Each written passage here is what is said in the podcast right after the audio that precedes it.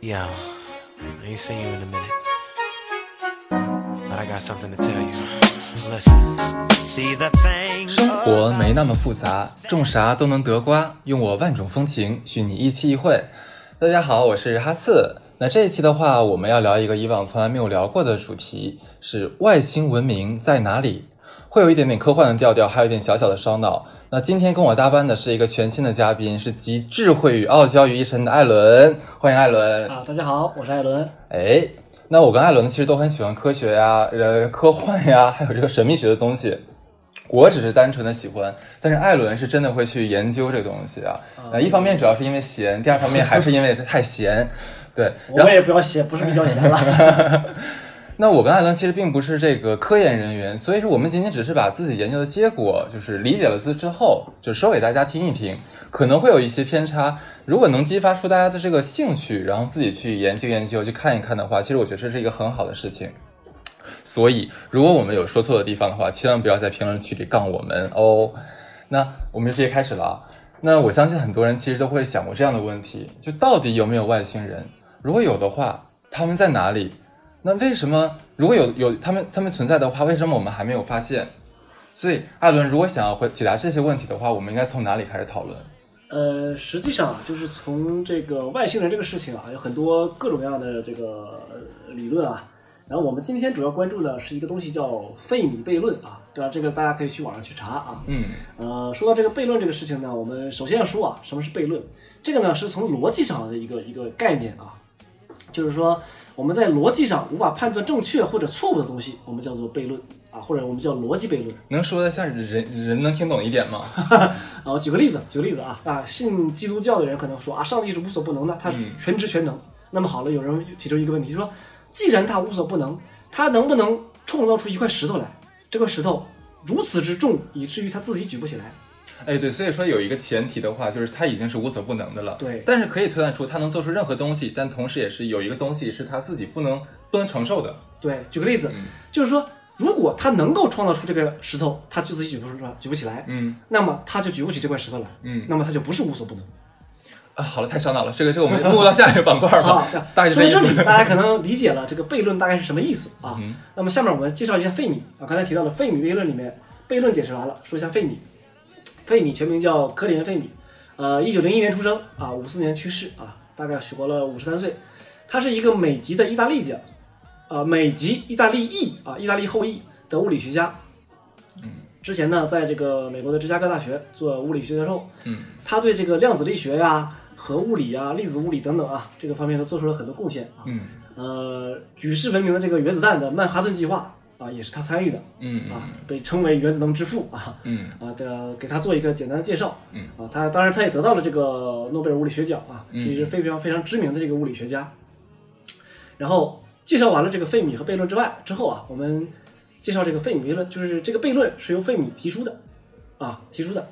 呃，说的简单一点，再往前说一说啊，就是自从人类有了意识以来啊，到每到晚上，人类就会想啊，抬头一看，哦，天上那么多星星啊，尤其是在科技发展发展到现在之前，那个时候灯光没那么亮，嗯城市里面都能看得到很多星星。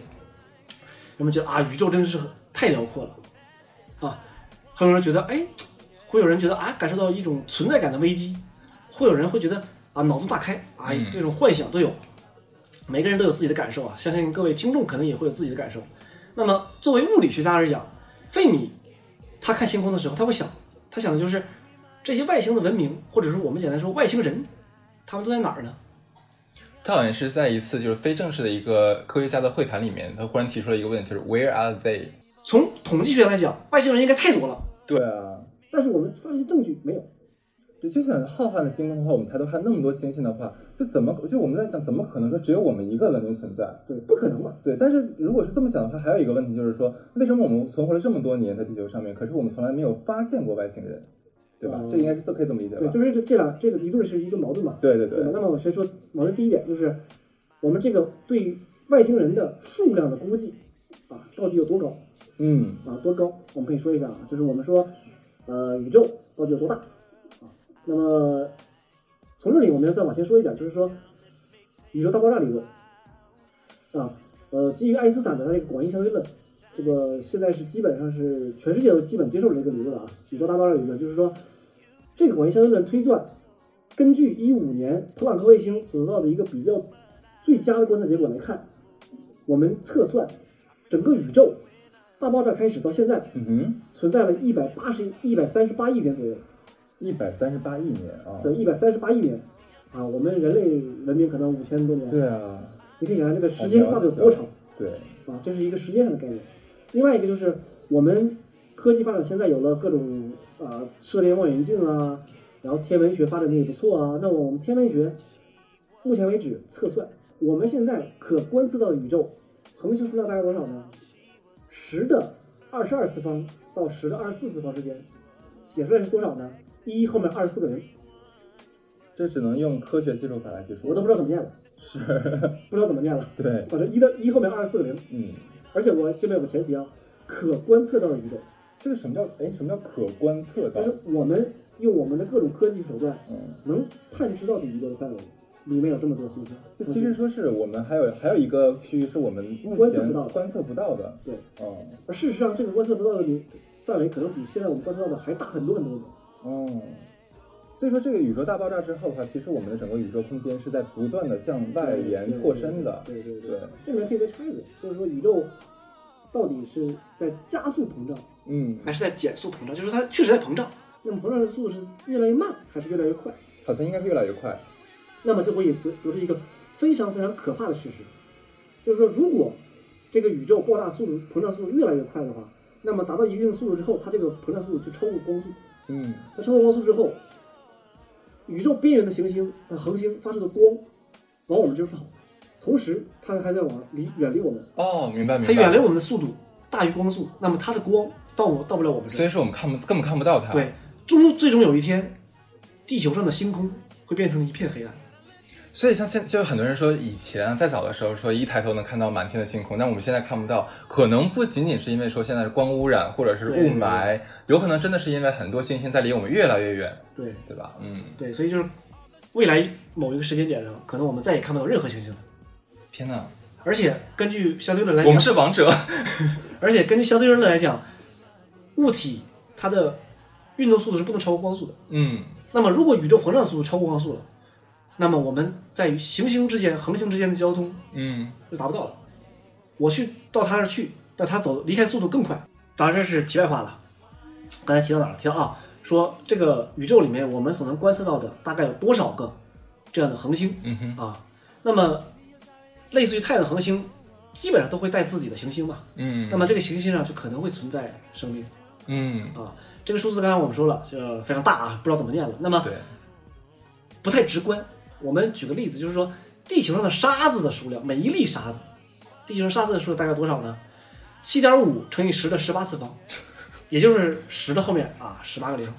再往下，我们可能就只能蒙了啊，就只能用保守法蒙一下了。就经过了一百三十多亿年的宇宙的这种诞生发展，对对嗯经过了这么长时间，那么在这个这么多的类似地球的行星里面，我们叫类地行星啊，这些行星里面有百分之一出现了生命啊，百分之一我觉得是比较保守了啊，它这个其实就是拍脑袋拍出来的，是蒙嘛，这对，是蒙没办法啊，没有其他的方法了。对，因为目前为止我们连一个外星文明的话都没有确认得了，所以说根本没有办法有一个科学的衡量标准，让我们去知道大概有多少个。对，那么在这百分之一的这个出现个生命的星球里面呢，可能有再百分之一发展到了类似于地球或者比地球更高的程度。嗯，那什么意思呢？就是如果这么测算下来的话，我们可观测的宇宙里，大概有一百万亿个智能文明，一百万亿个智能文明，这个我会念了，因为百分之一的百分之一可能后面位数少了很多，我就会念了，一百万亿个智能文明。那这么多智能所谓的智能文明的话，那会不会有像像聪明一点的或者弱一点肯？定会有。嗯，如果他们存在，那么肯定会有。它这个有一个什么标准去衡量吗？这个标准可能后面可能还会说，就是我们可能提到一个新的理论，就是卡尔达肖夫指数。这个指数呢，卡尔什么？卡尔达肖夫指数。卡尔达肖夫指数文明这个我刚才说。好，刚才艾伦的话其实已经帮我用鸿篇大论给我们讲了一下这个宇宙有多大，有多少个星星。那这么多星星的话，可能存在生命的可能性有多么的高。但是又又另一方面的话是有，既然有这么高的可能性，为什么我们又没有发现过这些生命？这就是我们今天讲的这个呃这个费米悖论的一个一个缘由啊。嗯对，那刚像刚刚才你刚才讲的这个卡尔什么肖夫指数是个什么东西？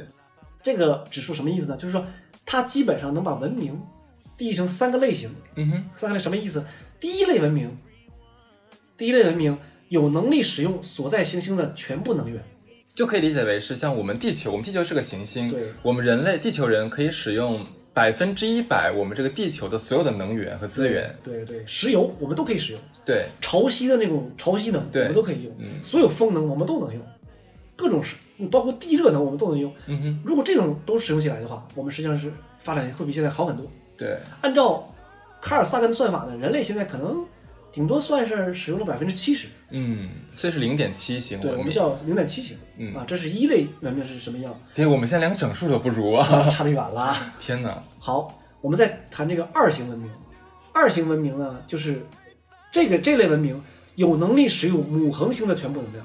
就是像我们太阳系里面，我们地球人太阳就是我们的可以母核心使对，可以使太阳的所有的全部能能力，嗯，啊，什么意思？就是我们如果，当然这个数字我们可能还要查一下，就是说太地球上大部分能源，包括石油，它也是从太阳能转化来的。啊，不是不是恐龙埋埋进去之后，然后高压高温什么什么不是的？石油是这样的，石油是那些有机物嗯哼，死亡之后沉淀变成化石，最后通过大大地地壳之间的压力对压成石油的。那么这些有机物的能源来来自于哪儿？因为地球的话是地球的生物和有机物是需要阳光的，是吧？对，哦，所以最终它们的能源来源都是阳光，天哪，都是太阳。实际上，如果真计算的话，我们只用了可能是百分之零点零几一都不到的这么一个太阳的所有能量，因为太阳它的光照太大了，我们的地球那个面积只接收很小很小一部分，嗯，我们就已经做造成这样了。如果我们能够有能力使用太阳的全部能量的话，那真的是那太牛了。对，那就是二型文明。哎，可是很难想象这个太阳伞怎么使它呢？我们现在没有办法靠近它耶。我们没法做嘛，就是没有对实际做出来，但是有人去想象过嗯戴森球。举个例子，我们戴森是吸尘器的那个戴森是吧？戴森球。一个字，但不是一个意思。OK，然后就是，呃，实际上我们地球上也好，或者现在我们那个一些呃其他设备也好，会有使用太阳能的那个嗯，对，那个板，硅对对对硅片硅片做的啊，对吧？用把太阳能转化成这个电能也好，或者什么其他能也好，这是我们用太阳能一种方式。那我们可以想象，我们用非常非常大、大到无法想象的这种太阳能光板连在一起，做成个球，把太阳包在里面。就像个罩子一样把太阳罩住，是这个意思吗？然后这种情况下呢，太阳的所有光都会被我们的这个光板吸收到能量，哦，然后这个能量转化成电能也好，或者什么能也好，我们来使用。哇，这个真的太酷了！因为我之前在很多科幻片里面，其实有看过这个戴森球的样子啊，就是想象出来的样子。它有可能是像一个呃无数个这种硅片，就太阳能板把它给包围住，也有可能像一个就像一个环状的物体一样把它给包围住。但是环状呢有漏的地方嘛，对，所以它不可能全部使用，哦，只有全包住才能全部使用啊。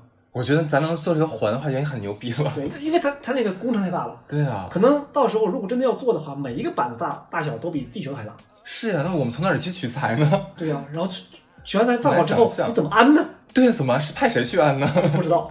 让特朗普。那这这就是科技发展的力量，我们现在想象不了，是，对吧？这就是戴森球的一个概念。嗯，是啊，能想象我们把太阳包住的话，百分之一百太阳能全被使用的话，那那这个能量太大了。对，这就是二型文明。二型文明就是可以使用你母恒星上所有的能能量。嗯哼，到那个时候，我们讲，我们能把太阳包住，那我们去哪儿都无所谓了。我们的飞船肯定飞得很快很快，是。然后我们的战舰啊，或者是宇宙飞船，到处到处都是，到处都是宇宙殖民。这是我们就我们可以可能会从一个就是单星球的文明变成一个多星球的文对，明到。处都是我们殖民地嗯，啊。这是二型文明。当然，二型文明在我们来现在来看，可能已经无法想象了。太难了。那么还有一个三型文明，三型文明就是它不止可以像一型文明、二型文明这种发达发达程度，它把前两型全都甩在了后面，它能够动用相当于整个银河系所有星系那么多能源。就是就变成所在星系都资源是被我调动的。对，那么这些星系里面最大资源肯定是所有的恒星嘛。对，那么刚才我们提到了银河系有多少恒星？一千多个吧，一千亿到四千亿。亿是吗？对，靠，一千亿到四千亿个恒星，这每个恒星上都抱一个戴森球。你知道我的我第一个反应是什么吗？就是我们肯定不会拿地球去作为这个原材料去做一个戴森球的那个那个成分嘛，对对吧？那我们肯定要开发其他行星，那对其他行星来说是个灾难呢。呃，你不觉得吗？其他行星上，呃行星它也没没有，它又不是没有生命了，万一有人呢？他理解不了灾难这个概念。这样太太瞧不起人我了们可能会把木星拆了，啊！拍扁做这个片儿，然后包起来，木星招谁惹谁了呢？这样大嘛，好好好，对吧所以刚才提到的三星文明，就是可以使用，可以造，在银河系里面造一千亿到四千亿个戴森球，天啊，我们已经超过我的想象了。使用这些能量的一个嗯这一个一个文明，这是三星文明。就是说，如果刚才我们举的那个例子，有一个文明已经存在了八十亿年，它已经比我们早发早发展了三十亿年的话，那么他们现在应该可能已经达到了三星文明，就他们可能已经殖民了整个他们自己的星系，可以使用他们星系里面所有的资源。我可以开开脑洞吗？如果到了那个时代的话，是不是我们就不像现在一样，过这个十一国庆节的时候说，哎，我去什么那个那个那个那个什么西藏玩一下，哪里玩一下？可那时候我们会跟朋友讲说啊，不好意思，我要去木卫六看一下，这样子。我们那个叫近郊型，近郊型木，就太阳系已经变成近郊游了对，肯定是近郊游嘛，对嗯，不对？你要去什么两万年之外的，可能是还是远郊游。说到这里的话，我就忽然想到一个，就最新的一个新闻啊，那个美国那个伊隆马斯克，嗯他那个 SpaceX 公司的话，它最近不是推出了一款最全新的这个航空呃叫什么宇呃宇宙飞船，嗯叫做名字我也真想不起来了。我看了一下照片啊，它很酷那个飞船。正常我们看宇宙飞船的话，不是外面漆的是白色的，然后那个头儿是漆成黑色的嘛，嗯很普通嘛。它那个是就好像没有漆过一样，它整个呃外呃外呃外壳是一个那种像像镜子一样反光的这种金属造就是就是造就的，嗯特别的特别酷。然后他当时就提出一个概念，就是就是说，呃，我们人类的文明的话，一定从要从这个单一星球文明发展成多星球文明。那么能达到这个呃走出这的第一步的话，就是要有一个可回收的这样一个飞行器。他们这个飞行器就已经可以做到了。所以我觉得这个可能在我们有生之年的话，我们可能飞不出这个银河系，但是我们至少觉得说，人类像做这个太空旅行是能达到的。太空旅行的概念可能也比较多一点。你是上过太空就算太空旅行吗？呃，可能去一个行星上面待一会儿，打卡拍个照，发个朋友圈之类的。没有 WiFi 啊？没，我回来发 行不行啊，可以可以，那你就不能定位了？OK，你就不能装逼了，是对不能说。不能说，不能说，不能说。OK，OK，刚才我们提到了这个卡尔达肖夫这个三型文明的这个定义啊。好，那么我们回到我们之前推算啊，就是说，如果银河系里面，我们只说银河系里面啊，现在如果百分之一的智能文明嗯，达到了具有星际殖民能力的三星文明的话，那么光银河系就应该已经有至少一千个三星文明的话，那么至少这么多的话，为什么我们到现在一个也没看到，一个也没听到，一个也都没接触过？就很难想象这个事情。所以说，呃，我们目前整个这个呃人类科学界的话，就会由这个费米悖论提出这些假设，引出很多很多的猜测、猜想。那我们接下来的话，就是可能把十几种猜想一一拿出来聊一聊。OK，那好，我们说第一种可能性是什么？就是有一个平庸理论，就是整个像地球的话，我们跟其他星星没有任何的区别，我们就是很平庸的，呵 呵就是个庸球。啊，永久。对，整个宇宙里面的话，只有地球一个文明。那这个，首先是我我从我自己角度来讲的话，我我刚才也说了，我觉得这个想法真的太傲慢了。就怎么可能说整个那么浩瀚的宇宙里面只有咱们一个？这个时候我觉得真的太把自己当回事儿了。这想太多了，有一点儿 真的对对对。所以我觉得这个就 pass 掉了，我们就根本不讨论它。那第二个可能性是什么呢？就是地球文明是全宇宙 最高等级的，其他的文明都太低级了。那只有我们发现他们的可能，没有他们发现我们的可能。就好像刚才艾伦讲的那个一二三型的文明啊，那我们不过连连一型文明最低等那一等的话都没有达到，我们只零点七型文明，然后我们就已经达到了全全宇宙最高的这样一个智慧的文明吗？这个我觉得也也是，嗯、想想啥呢？呃，这么说吧，就是说，当然从表面来看呢，这好像是，就举个例子，五百年前啊，嗯所有人类都认为人是地球的中，人的地球是宇宙中心一样，地心说，对吧？太阳什么都是绕着我们转的，整个星星都是绕着我们转的，是吧一样非常狂妄嘛。但实际上，科学家有个理论，就是这个理论叫观测选择效应什么意思？啊。就举个例子，比如说，不管哪个文明在考虑到自己是不是很特殊的这个问题的时候，嗯那么这个文明本身它就是有一个也进化的一个幸存者，嗯，你必须幸存下来，你才能思考这个问题，呃，对，当然了，对吧？所以不管你们是这个文明是真的稀有，还是假的稀有，是真的是为就是最高等级，嗯还不是。那么只要他们在思考这个问题，他们的思路和结论都一定是一样的。其实是什么呢？举个例子，就是说，假设刚才你提到这个这两个可能性，嗯我们真的就是宇宙里最先进的文明，这是有可能的，对吧？虽然可能比较小，但是确实有可能的。嗯，那么在这种情况下，我们思考这个问题的时候，认为我们自己狂妄自大，我怎么忽然想到韩国？对吧？是可以理解的，但事实有可能和我们认为是否狂妄一点关系都没有，嗯，可能事实就是如此。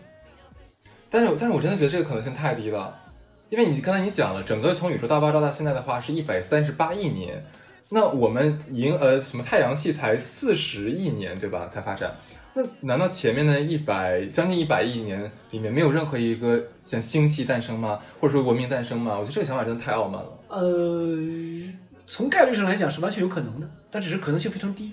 嗯，但你不能说它完全不会发生。呃，当然了嘛，可就是我们猜测，就大胆假设，小心求证。对，那我换一个思路来讲，嗯这个宇宙中确实存在一个它发展程度最高的文明，嗯，在他思考这个问题的时候，他也会问自己是不是自己太狂妄，呃呃，对哦，他和你想的是不是一样的？是是是是是，所以他是这里说了，叫观测选择效应，就我我可以理解说，有可能我们真的是这个天选之子，是吗？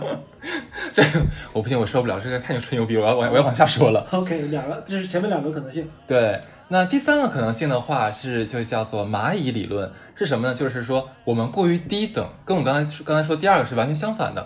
我们过于低等，那其他文明可能根本看不上我们，就懒得跟我们讲话都，就是。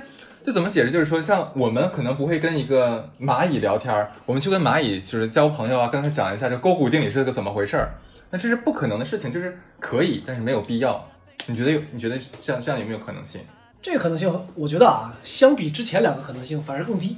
啊？真的吗？我还觉得更高嘞。为什么呢？就是说，我们提到了，如果这个宇宙里存在大量的其他的文明的话，啊，刚才刚才他提到的，就是说，确实人家可能觉得发展的很好，懒得理我们，他认为我们太低等。是，但是，如果很数量很多的人，这个外星文明同时发展的话，总会有一批一部分，它的发展水平和我们差不多相近，是的，或者稍微高一些，是，不是高很多，稍微领先，就是零点八，零点八星文明？那么他们根本不会看不起我们，他们一定会试图跟我们联系的，万一他们像韩国那样怎么办？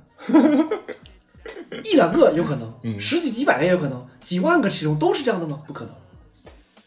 哎，也是哦。所以说这个就只能说是个猜测了。对吧？所以我觉得从可能性来讲，它反而比第一、第二个可能性可能性更低。我人家不理我们，这个可能性更低。OK，好，那我继续讲第四个好了。我因为我无无力反驳他。第四个理论呢，叫做大过滤器。哎，这是你写的吧？你还讲，对对对对这太复杂了。就是这个呢，呃，这个可能性呢，就是比前面前前面三个，我们可能要花更多的时间和篇幅去解释了。但这个目前听起来的话，是好像是最科学一点的。对，反正我认为它是最科学的。呃，我也是。对，为什么呢？就是说它这个理论相当复杂，但是呢，它其中运用了尽量少的假设。你一定要用比较通俗易懂的语言讲给我们听我。尽量，我尽量，因为这个东西说实话，如果能的话，我肯定会能，但是有的地方没办法。试试看。就是大过滤器理论认为什么呢？过滤器嘛，大家都知道，知道。像筛子一样，就是。是，东西撒在上面，然后都被过滤掉了，嗯。只是很少的一部分留下来，那么叫过滤器。过滤器就是生命的过滤器，在生命出现之前到生命发展到三星文明的这个过程中，会有一堵几乎所有生命都撞上的墙，它应该不是真的墙。那。就是 理论上墙。嗯。啊，就是这个墙，它是一个极端困难，就是在生命的发展演化的过程中一个极端的困难，或者一个不可跨越的一个门槛儿。嗯嗯，所有的生命遇到这个门槛的时候都完蛋了。就可能说我们现在只能发展到三型三型文明，没有第四型文明。有可能三型文明的话，就是个封顶的一个墙了，撞到墙上去了。对对对，但是这个事儿你说的也比较乐观，好，因为一二三型文明是我们给的一个定义吧。那么好，如果大过滤器在零点八型文明的时候呢？就等于说，那我们快到头了对，就是这就是解释了为什么宇宙里没有二和三星文明。哦，对对对，对吧？对大过滤在哪儿我们不知道，嗯因为大过滤器是什么我们都不知道，我们只能虚有、虚概、虚拟的去称它是一个过滤器，它是它具体是个什么东西，它到底是哪种困难我们不知道。因为这个宇宙太大了，可对能可能有很多就是我们碰不到的那种风险和困难，是我们根本无法预测的。对对对对。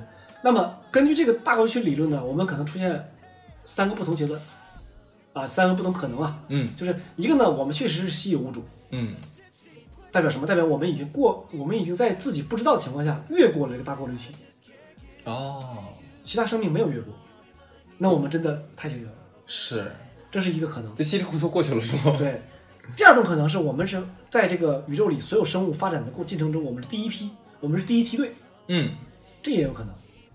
第三种就是最绝望的，我们有大麻烦了。对，那么我们先说第一种，我们是稀有物种，就是我们提到的，我们已经越过了大过滤器。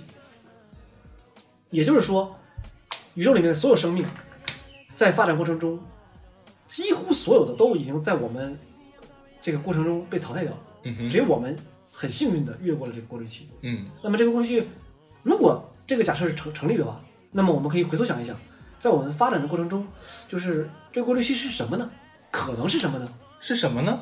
那举个例子，比如说我们上学都学到了吧？实际上，生命的起源这个事儿本身就是非常稀有的。就好奇怪，莫名其妙出现的生命哎。对它，它生命的起源对环境要求非常非常严格，嗯所以我们这里说，生命起源本身可能就是一个大过滤器。嗯这个过滤器被上帝也好，被宇宙也好，设置非常非常往前，前到让生命不能产产生。对我，我觉得这个只能说是咱地球太幸运了。就我们在这个太阳系里面的话，跟太阳的距离是正正好好的，对然后我们地球的大的小大小也是正正好好的，就各方面的因素加在一起的话，就我们莫名其妙的产生了生命。对，但这个从从观测统计学角来讲，这个事儿，你说幸运吗？它也不幸运。嗯，因为刚才我们提到了那么多行星，那么多恒星，从概率上来讲，总有一个是合适的吧？那我们就是那个就是我们啊那我们就是那个，就是我们，对吧？对有可能吧？对，所以这是可能是一个大过滤器的真相，嗯哼，就是在生命起源本身是大过滤器嗯啊。另外一种可能呢，就是大过滤器是从简单的原核细胞到复杂的深核细胞这个跳跃。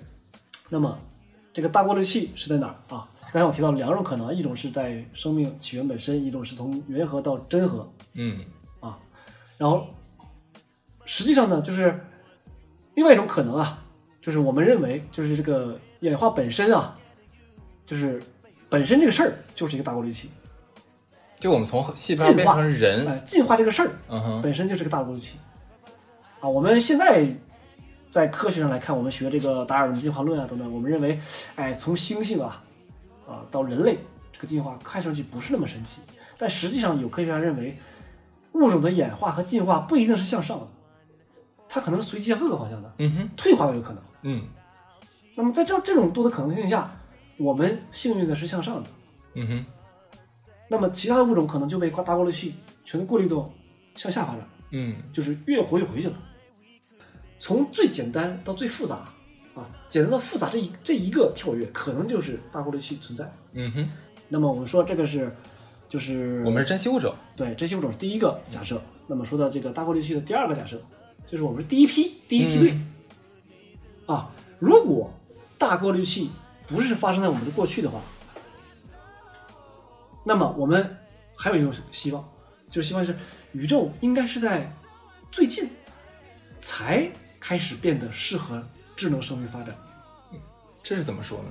什么意思？就是说，虽然宇宙已经存在了一百三十八亿年，对，它很有可能到最近的一亿年，它的环境才变得适合人类生存，或者适合生命生存。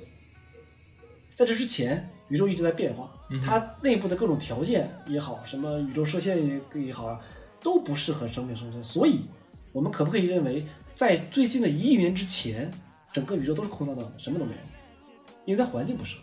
有有有些有可能的，对吧？然后宇宙经过了一百三十八亿年之后，到了最近这这几几千年、几万年、几十万年，才变得环境变得友好起来，才会有生命出生。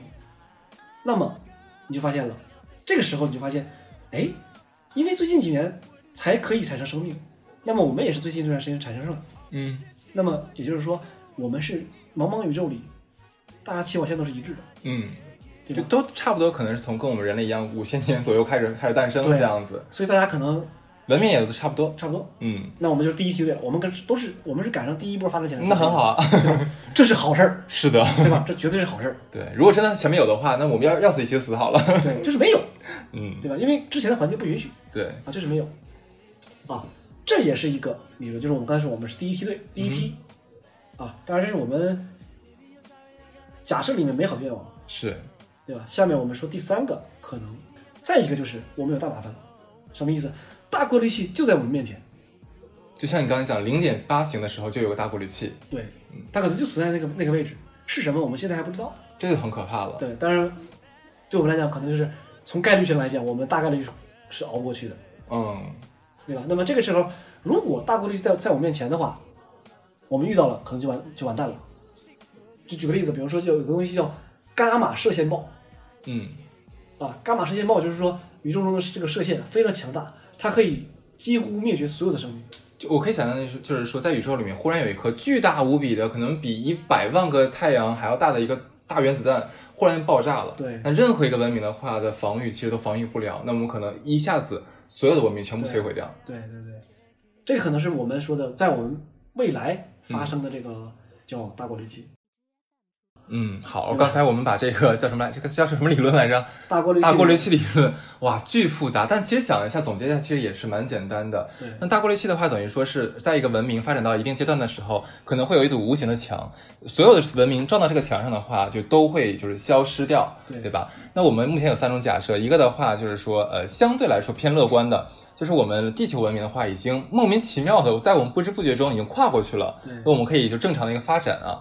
那第二个的话是一个比较相对比较乐观一点，虽然我们还没有碰到这个过滤器，但是我们跟其他这个宇宙里面其他文明可能都是在同一起跑线上面，那可能大家都是一型文明，都都相差不大，那来相对来说我们还是比较安全的，不不至于担心说他们有一个上海大炮可以来轰我们。对对，那第三个的话，可能就是一个比较相对来说比较悲观的一个论调了啊，就是说我们前方。在我们不远的将来，可能就会碰撞到这个大过滤器上面。那这样的话，那大家一起嗝屁喽，对吧？对对好，那这就是我们哦刚才讲 好，你说。就是呃，牛津哲学家啊，这个 Nick Bostrom 他提到一个事儿，就是说没有消息就是最好的消息，因为这里面可能一直在涉及到这个概率论啊，或者是统计学。嗯，即使我们在火星上发现了简单的生命，也将是一个灾难性的信号。我不知道你可不可以可不可以理解这句话？我可以理解。为什么呢？因为如果我们在同一个星系里相邻的星球上都发现了简单的生命，嗯，那么证明什么呢？证明这个宇宙里生命存在并不稀奇。嗯，如果大过滤器真的存在的话，那么这个过滤器肯定在我们前面，嗯哼，那很好，过去了。在我们前面。过呃，前面就是我们马上碰到了，是吧？哦，没关系，一起来吗？要死一起死，有拉有个垫背的。啊，对，这个是这个从概率上来讲啊。然后我们说一下下面这个可能性。就第五个可能性叫做黑暗森林法则。我相信看过《三体》的这个本书的人的话，大家肯定对这个理论太熟悉了。或者这么说吧，可能很多人他理解费米悖论或者了解费米悖论，都是从这里反过来去查的。就先看了《三体》，看到了这个东西，呃看到了黑暗森林以后，感兴趣，然后再反过来去查。哎，就像你们今天听了我们的节目之后，感兴趣再自己去研究是一样的。哎，对对对，两个重要的概念啊，一个叫猜疑链。这样我们要说一下绕口令啊。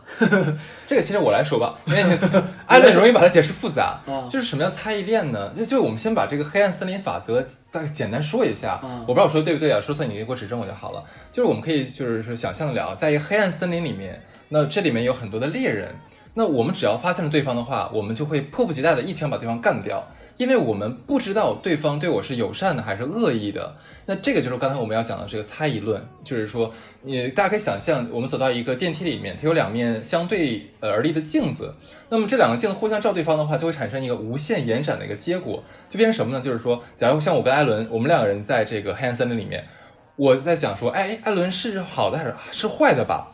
然后艾伦会想说，哎，那哈斯会觉得我是好的还是坏的呀？然后再到我的话就是，哎，我我觉得我是好的，但是我觉得艾伦是坏的，但是艾伦会觉得我是，我会怎么想他呢？这是一个无限的一个循环，这就是猜疑论的一个结果，对吧？对对对，嗯，就是实际上就是这是个链条嘛，互相猜一个链条，你不要再把它讲复杂了，我好不容易把它讲简单。而且这个链条会一层一层往下延伸下去，是是是，所以最后大家大家发现，什么他妈的，我管你好你坏，我先把你干了再说。对 对，我就我就为了保证保证我符合自己的功力，刚才提到功力生存，对对吧？对保证生存，我就只能预预判你是坏恶意的。是，那么既然你是恶意的，我就必须要干掉你。对，对吧我觉得有道理。对，这就是猜疑链的问题。嗯那么有人说，哎，这个书里也提到了，说如果我们现在发现了火星，假设啊，嗯哼火星上有一个原始文明，嗯，上面那帮猴子或者什么其他生物连石头都不会用，太落后了。我们要领养它，我们可不可以把它们养起来观察一下呢？哎，蛮好的呀不去，消灭它，很好啊。？但是也不行，为什么？在宇宙尺度上，宇宙航行都是几百年、几万年的时间，嗯，对吧？可能一个距离有几千光年、是几千几千年。那么我我问你，人类从石器时代发展到现在用了多少年？五千，对吧？我们说说长一点，你刚从树上下来的时候，二三十万年吧，哦，对对吧？对。啊，我刚刚双手下来，好吧？对吧？刚从树上下来的时候，刚会用两只脚走路的时候，几十万年，对吧？对，几十万年，在宇宙这个尺度上，弹指一挥间，是，对吧？我们可能在弹指一挥间就已经掌握了现在这种文明，而且我们的文明发展一直在加速，嗯，一直在加速，啊，一直加速，加速到什么程度？我们以后，就像刚才你提到的，马斯克说我们在星际航行对，可能用不了五千年，根本不用，可能用一两百年就可能达到了，对？对吧？这说明我们的是还在加速，我们的发展还在加速。所以，如果你在火星上发现了一个文明，当然嗯哼火星离得近一点儿，假设一个呃月球文明，一百光年之外的一个行星上嗯发现了文明，那么我们去它一个来回要两百年，嗯，对吧？就就算我们用光速来航行是两百年，如果我们用二分之一光速呢，或者十分之一光速呢，那可能上千年的时间都有了。是，好，我们先发现它只是石器时代。好，我们回来开了个会，要要怎么样？我说要去观察。好嗯，派这个飞船去观察，发现他们已经会飞机了。啊，对，这个一来就是呃，艾伦讲的就是一来一回的话，这个时间的话，对方可能就已经发展到很高的一个文明了。这边的话，我们就可以牵扯到一个呃，也是一个概念，叫技术爆炸。对什么意思呢？就是说像呃，我们从这个蒸汽时代过渡到这个电气时代，其实可能一百年左右的时间吧呃我我应该这么讲吧，就是说我们从远古时代啊，就假如说从这个呃夏商周啊，一直发展到我们这个呃蒸汽文明，这可能前面有几千年的话，我们基本上都没有任何的技术的一个革新类的发展，我们还是用牛耕地呀、是还是用人力去做一些事情。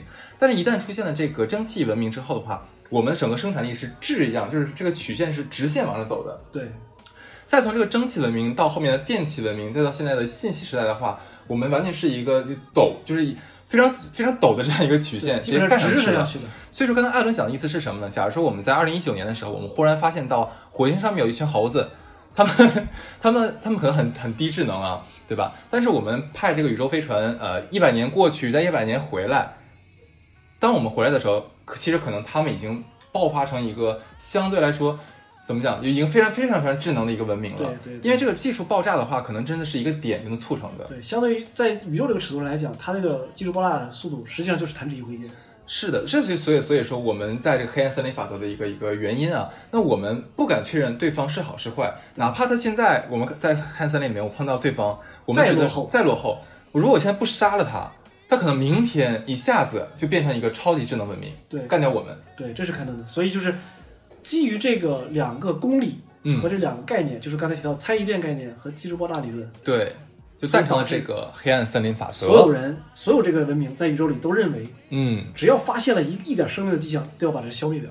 是，那么反过来说，所有人为了不被别人别人别人消灭，都要把自己隐藏起来，对，黑暗森林就是很好的隐蔽场所。对，就把自己藏起来。嗯，那么这就解释了为什么我们什么都没发现，哎，对，对对对，因为他们都把自己藏起来了，这层我还没有想到，有道理哦。对吧？对，好，那么刚才我们说的是第五个可能性，那我们讲第六个可能性是什么呢？就是也是其实也是从《三体》里面看到的啊，就是说我们跟其他的文明的话是在不同的维度。那么世界上有个法则，就是说只能观测到比自己维度更低的这样的一个文明，那有可能是我们是最低的，所以我们看不到别人。你怎么想？这个我实际上是觉得是可以理解的，嗯就是呃，我们知道暗物质啊，我们可能在新闻里也好，或者在各种什么科普的文章里看到有有个东西叫暗物质，嗯，为什么叫暗物质？看不见，对，但它有，对，它存在，它有质量，它会对其他东西产生影响。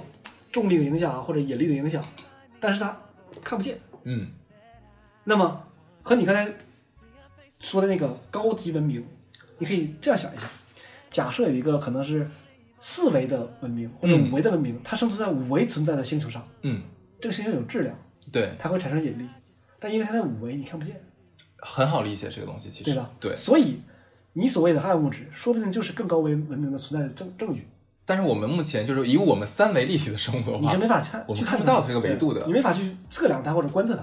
但是他们他们看到我们，就好像是我们是三维，那么我们能看得到二维，能看到一维对点和线，我们是可以看得到的。对就这里面可能这么理解。呃，就是维度不同这个这个理论啊，然后我们是维度最低的这个事儿呢，说实话啊，就像我刚才提到那个，就是啊，这里我提到个，我们如果有电影爱好者看过那个《星际穿越》的话，这个、嗯这个电影我是非常喜欢的啊。这个《星际穿越》这个事儿就是提到了人类发展到一定程度之后，再反过来回去来救自己弱小的时候，嗯来救弱小的人类。那个时候的人类已经发展到了高级别维度的生物，它到什么程度？三维叫三维空间，嗯，长宽高，对，对吧？x y z 轴。是，四维就加了一个时间。对于四维空间的生物来讲，它是可以在时间上来回走。哇，这好奇怪啊，好奇妙啊对。它来讲，过去就是一个洼地，未来就是一个山峰。嗯，他们可能吃完饭下班之后会想，哎，明天我们去未来爬个山吧。太酷了他。就去未来了。嗯然后他他去未来看到什么呢？看到的是五十年之后的你。嗯，他说：“哎呀，五十年之后你这个没意思，回家。”他回到家里一看，哦，你还是现在的你。嗯嗯，对他来讲，时间这也是一个一个空间概念，这个好他可以玄妙。在过去、未来可以无随便游走，嗯，这只是四维，再往上可能就更高了，更更难以想象。是我们难以想象的东西了，就对对已经是。这就是电《星际穿越》里讲的。但是这个理论呢，我觉得和前面那个，呃，我们是发展最差的人，不愿意理我们这个概念、嗯是相近的，有点相似，对吧？那么大一个数可能存在文明的数量里面，不可能所有都是高级文明吧，高维度文明吧，对，总有一部分，哪怕是一小部分，和我们是一个一个维度的吧。嗯，那为什么他们我们也看到不到，为什么呢？我们不 care，对吧？我们摸到下一个去好了。那第七个可能性是什么呢？就是说，我们与外星文明互相知道彼此的存在，但是由于这个宇宙呢有一个叫宇宙条约的东西，是规定所有的行星和文明之间是不能互相干涉的。这个听起来跟那个黑暗黑暗森林法则会有点相似，但是不同的是，我这个不是因为这个黑暗森林法则，而是由于这个宇宙条约的存在。这个你真的不是拿来搞笑的吗？不是拿来搞笑的呀，我觉得这是完全两个对立的东西。就是就是这个这个理可能性啊，就怎么说呢？呃，可能会有人提出这个可能性啊，嗯但是我觉得可能性真的就是扯，啊，真的就是扯，为什么？就是很简单，你自己的小秘密啊哈，告诉你一个你最亲密的家人或者朋友，是你都不敢保证他能保守。对，外星生命已经接触了人类，人类已经有了证据。这个证据不管是在哪国政府里也好，或者在谁手里也好，他不可能是一个人接触到的。其实我会想到一个什么问题呢？就是说，呃，假如说我这里只是个假设来解释这个问题啊，就是说可能已经有三型文明、二型文明、一型一型文明了，那我们是最低等的这种，我们可以把它还原到地球上面来。那我们人类几个国家像这个联合国一样，我们有一个公约，就是我们不能呃有有就是不能这个这个呃像杀杀熊猫，不能杀犀牛，对吧？我们把它保护起来，对吧？有这样的一个规定，或者说是呃每年只能杀多少个鲸鱼，它有一定量，你不能毁摧毁它。啊，你说外星人之间他们存在公约，对，包括可能我们也是们，对我们的保护对对。啊。但是再往下讲的话，就是就是下一条了，我们就不不延伸讲啊。那么再往下一讲的话，就是是这个叫做呃动物园假说。就其实刚才艾伦有提到过，呃，这个我们可能是被外星文明所创造出来的一个试验场，就很像就是呃，应该是前几前很多年吧，就《异形前传》那个电影叫《普罗米修斯》，对，那那那个电影，因为我太长时间没有看了，我我有点想不起来了，讲错了你们不要喷我。就好像是就是有一个叫做叫做普罗米修修斯的星球的人，他们就是说在可能宇宙里面各个星球上面去培养这个生命体，那地球只是他们一个培养皿而已。那么后来他们发现，哎，地球人怎么越发展越越歪了呢？就干脆想把我们干掉。所以我们一直想说，我们是不是有神明啊，或者说神创造了我们？可能这个神其实就是个外星的一个高等智命，呃，高等智慧生命。这个事儿呢，我觉得就是还是单纯从从这个概率来讲的话，实际上也是比较扯。嗯好，就算我们真的是由某一个文明来创造的，那我他创造了我们，对吧？然后可能把我们圈圈养起来，然后觉得我们是动物园儿，然后养着我们看观察。嗯特别可可爱的人类，对，但是他怎么能保证其他文明不不来打扰我们呢？因为他可能假如假如举个例子啊，假如说他呃也叫普罗米修斯好了，三星文明普罗米修斯，他是生活在这个银河系里面，那他已经到达到三星文明了嘛，他可以殖民整个星系。那么在整个星系里面的话，其实都是他的殖民的一个培养皿，所以说无所谓说其他的文明，呃，这个星系里面其他文明互相扯，那如果有其他星系的文明呢？他们也许更强大，嗯，或者更厉害，他们更先进，因为有宇宇宙公约呀，那就是可能性也要互相交叉一下哎呀。啊。好好好，不扯，我们接着讲下一个，就是说第九个理论的话是这个差异论，是说我们跟其他文明的沟通方式不同。嗯你来说这个吧，你讲的简单一点，我再说一遍。OK，举个简单的例子啊，这个这个简单例子这个事儿我已经举了无数个了啊。好，就是外星人假设啊，两个外星人之间 A 和 B，他们之间说话也是像我们一样交流，可能有嗯电磁波也好，嗯脑电波或者是声音也好啊。但是呢，他们说一句话要五百年，嗯他们寿命是几十万年，嗯他们说一句话要五百年。好，五百年的声波嗯传到地球上了，即使传到地球上来，然后我们把它拉长之后五百年，我们拿一个仪器收收集下来，嗯，然后这个数据拿来一分析，没法分析。噪音。对啊，就是噪音，就是一个字而已，还没发完。它就是个噪音，是。对吧？所以对我们来讲，我觉得啊，什么都没有。对，这是一个可能，还有可能是什么？假如说像我们人类的通讯方式，可能还是在用这个呃无线电，嗯，但是可能其他的这个这个星系它的文明的话，可能用的是假如叫叫无线水，哦，我们可能完全不搭嘎的两种东西，所以这个信号根本接不上，所以我们根本没有办法探知到对方，我们无法沟通。哦就好像说是那个你还用纸笔写字写信，但是我这边用的是电话号码来拨电话，那我怎么再怎么拨电话的话，你也不可能用这个这个纸来接听，是这个意思。好，那这讲的是一个沟通的一个差异啊。那么第十个，哎，第十个是我很喜欢的一个理论，叫做大沉默理论，指的是什么呢？就是说，呃，我们跟其他文明存在的形式不一样。那呃，举个简单的例子，假如说像，呃，我们地球人，像艾伦刚才讲的说，我们是需要有有机物，我们需要阳光，需要水，需要温度，对吧？那我们可能在这个呃零下二十度到零上三十度之间，是我们人类比较适宜生存的一个一个温度，而且我们身体不能缺水，我们需要照阳光，不然会骨质疏松，对吧？等等等等等等等。那有没有可能是说，呃，在离我们最近的一个地方，假如说像月球，它其实有一个叫月球星人的东西。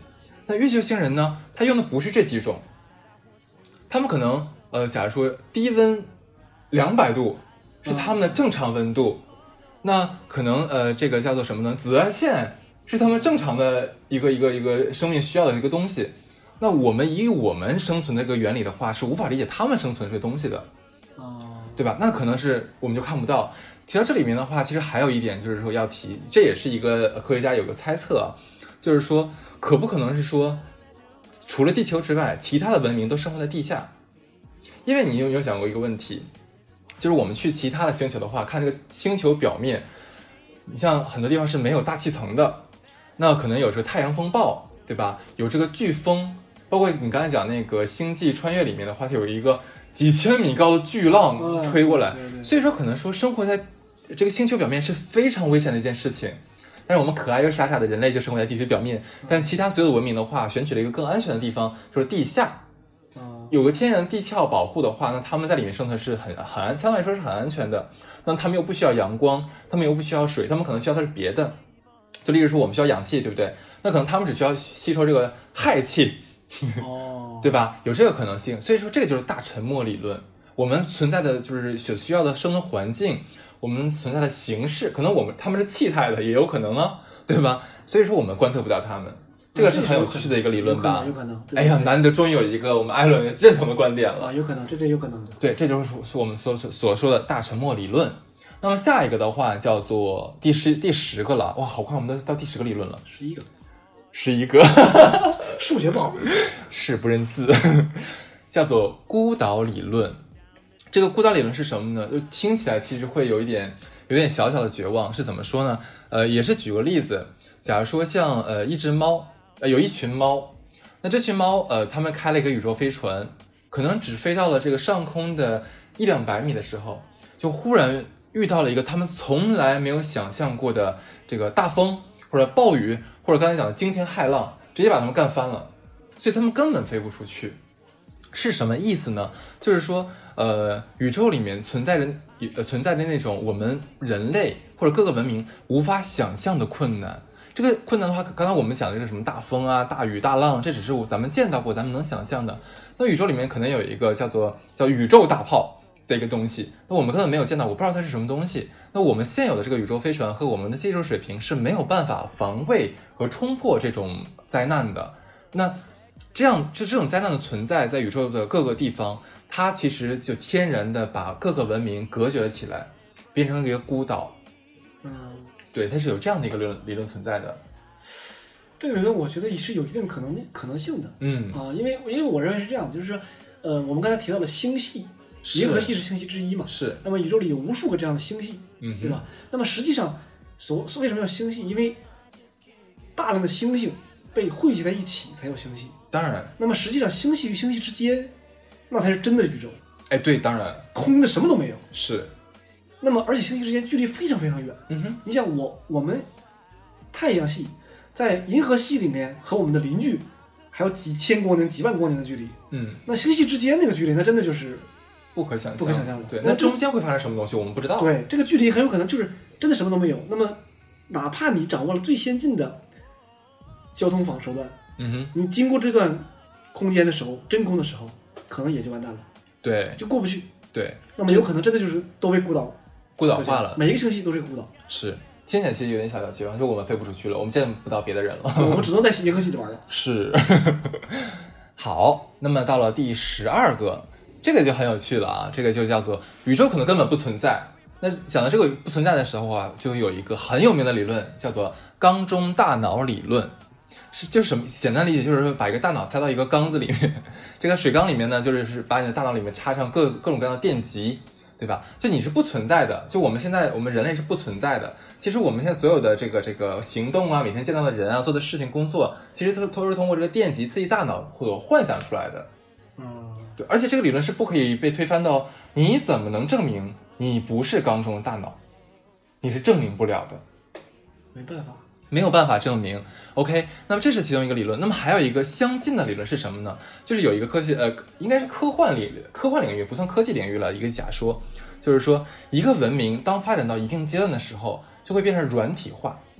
就什么意思？就是我们变成一个程序，就很像之前有个电影，就是那个黑寡妇叫什么来着？那个斯嘉丽·约翰逊，对不对？对对对，他演过一个叫叫叫什么来着？俩字儿那个呼吸。对对，Lucy，露西那那个电影，她最后就是她开始开始吃什么聪明药，聪明药之后就是，她是等于说她以一个人的形态就高速的进化，进化到最后的话，它就变成一个无形的存在在这个各个网络里面的一个生命体了。所以这就是说，一个文明发展到空前高度的时候，就会软体化。那我们可能就是怎么讲？呃，我们每天虽然我们现在活着，而且你不能证明你自己不是软体哦，现在。我们有可能就是一个软体，通过自己设立的一个程序、一个游戏啊，来做这个模拟人生，去看一看，就是说人类还是实体的时候，他们过的是什么样的日子。对，嗯这个就是很有趣的一个，就是宇宙根本不存在，我们全是幻想出来的。那么既然我们活在程序里，那么程序能不能把我吃的饭弄得好吃一点呢？呃，做梦，休想。我觉得这个这个理论是有点悬了，就是因为之前我们几个理论还是在讨论宇宙里面的那些事实或者可能性之间的问题，这个就是连整个宇宙都已经否定掉了。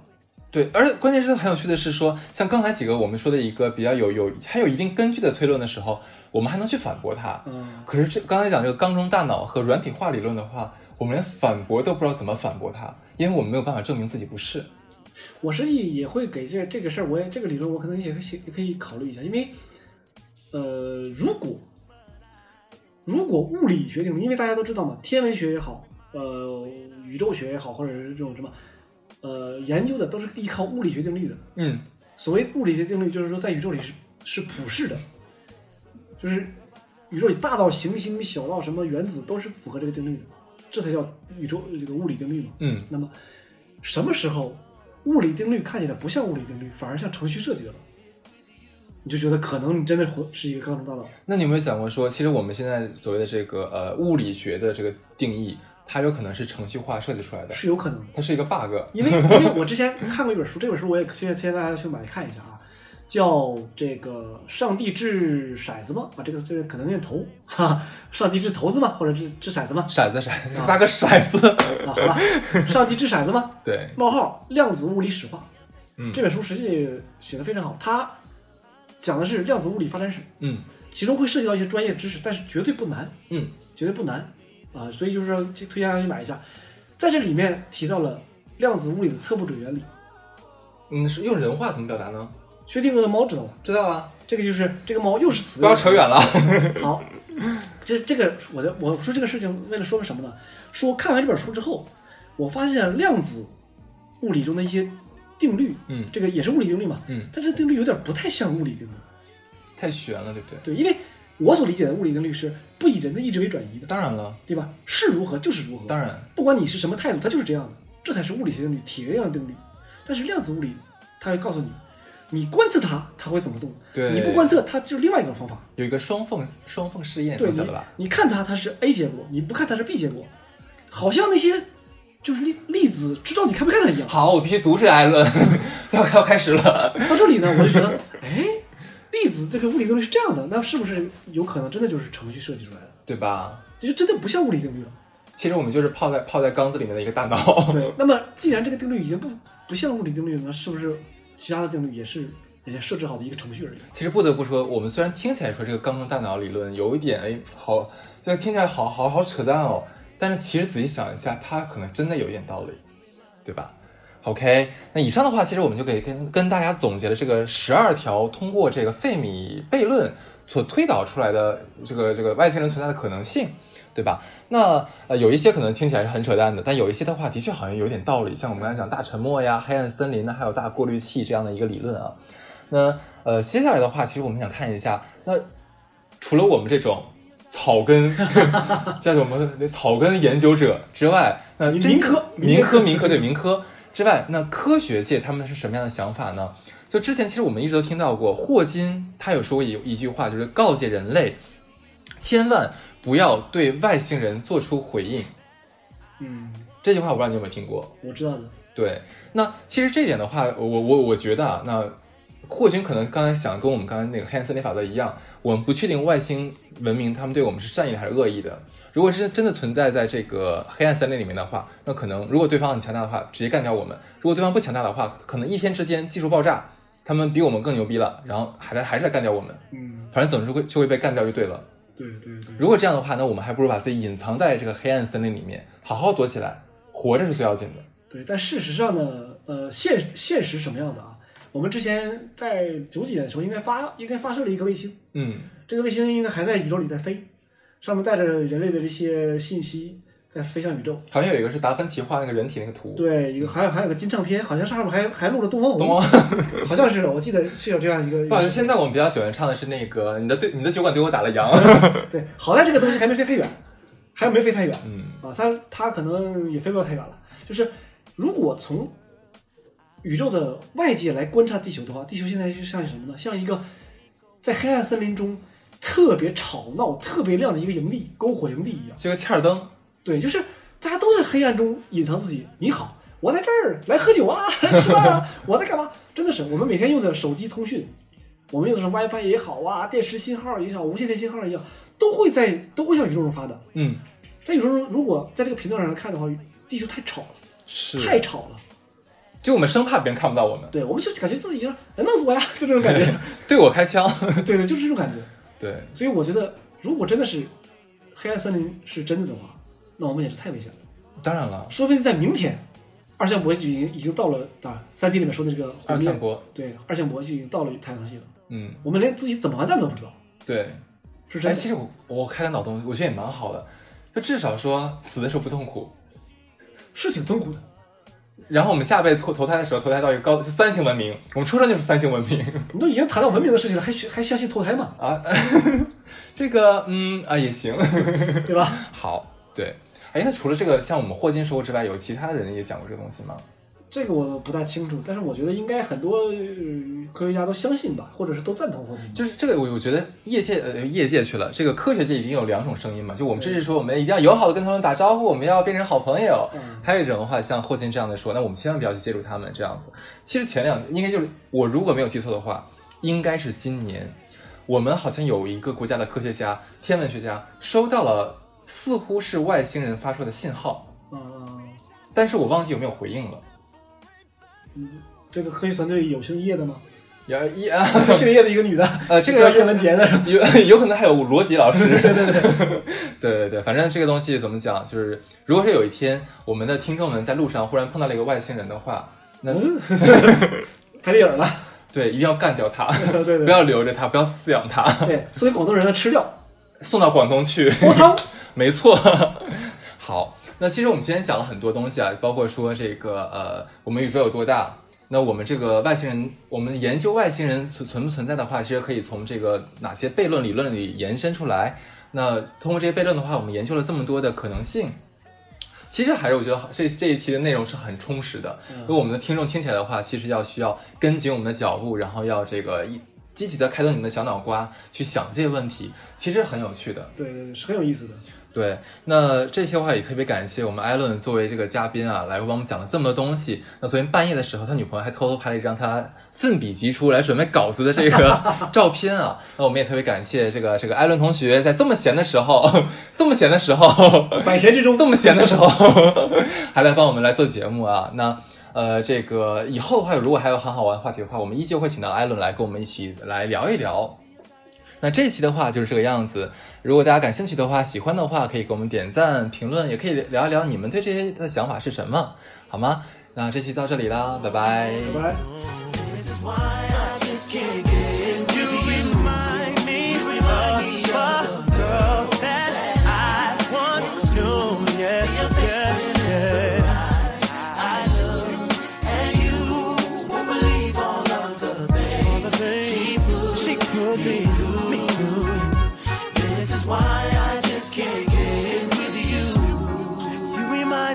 Of a girl that I once knew. See her face whenever I, I look at you. Wouldn't believe all of the things she put me through. This is why I just can't get with you.